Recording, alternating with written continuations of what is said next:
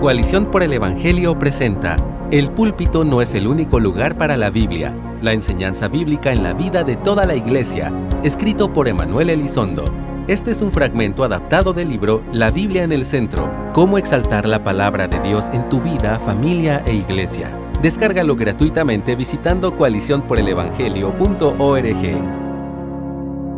Cuando damos la bienvenida a los que visitan nuestra iglesia local, una de las cosas que con frecuencia decimos es que en nuestra iglesia leemos la Biblia, cantamos la Biblia y estudiamos la Biblia. Por supuesto, buscamos vivir la Biblia. En otras palabras, tenemos la convicción de que la Sagrada Escritura es, como decían los reformadores, la norma para todo aspecto de vida y práctica del creyente. Hemos sido intencionales en tener una reunión que gira en torno a la revelación específica de Dios, la que encontramos en la Biblia, y no en nuestras propias ideas o en las modas que encontremos a nuestro alrededor. Por un lado, es trágico ver que en muchas iglesias evangélicas la Biblia es usada más como un pretexto que como un estándar. Se ha vuelto común que los sermones se compongan de algunos versos bíblicos salpicados por aquí y por allá, muchas veces enseñados fuera de su contexto. Esto causa que la iglesia tenga desnutrición espiritual. Por otro lado, Hemos sido testigos en los últimos años de un despertar de la predicación expositiva, la enseñanza seria de la escritura y la búsqueda de obedecer la ley de Dios. Es importante, sin embargo, enfatizar que la enseñanza bíblica no debe estar limitada al púlpito, sino que debe permear todo aspecto de la vida de la comunidad de la iglesia, tanto en su reunión dominical como en su dispersión semanal. En un artículo como este es imposible ahondar en las diversas maneras en las cuales se puede buscar llegar a esta meta, pero busco brindar algunos consejos en tres áreas en la vida de toda la Iglesia. Número 1. La palabra en los ministerios eclesiales.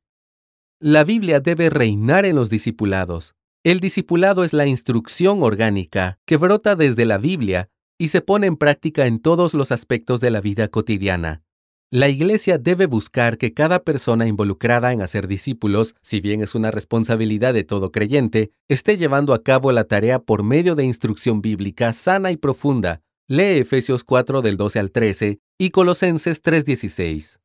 Lo mismo debemos buscar en las reuniones diversas de la Iglesia, como las reuniones de hombres, de mujeres, de jóvenes y, por supuesto, de niños. Por ejemplo, en nuestra iglesia local, buscamos que el material que se usa para la enseñanza a los niños sea de calidad y profundidad bíblica, pues entendemos la importancia de la educación bíblica desde temprana edad. Dios ha puesto a los pastores de la iglesia como responsables de enseñar la escritura y supervisar la enseñanza bíblica en los diferentes medios conectados a la iglesia local. Aunque el liderazgo pastoral es más efectivo cuando aprende a delegar, hay ciertos aspectos de la vida de la iglesia que se deben supervisar cuidadosamente, y uno de ellos es la enseñanza. Proveer una visión clara de lo que se espera de los maestros y maestras en la iglesia es vital. De hecho, la mayoría de los hermanos esperan eso de sus pastores y pueden frustrarse cuando sienten que al liderazgo pastoral no le interesa mucho lo que no sea el púlpito. Número 2 la palabra en los asuntos familiares. Me parece que todos los creyentes saben, o por lo menos intuyen, que no es suficiente depender de las reuniones de la iglesia para el crecimiento espiritual y personal. Por ejemplo, los padres son los responsables primarios con respecto a la educación cristiana de sus hijos. Esto lo vemos en pasajes como Deuteronomio 11.19 y Salmos 34.11, entre otros.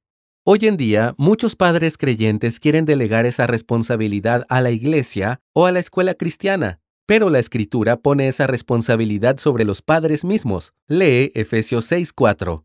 Por lo tanto, los padres deben ser intencionales en enseñar a sus hijos la palabra de Dios de diversas maneras y usando la creatividad que Dios mismo da. No solo pueden enseñarles versículos bíblicos, sino también cantos bíblicos, por ejemplo. Pero lo más importante es enseñar a los hijos a poner en práctica la enseñanza de la escritura. Por otra parte, la escuela es indispensable y crucial en la formación no solo espiritual, sino también intelectual de los hijos.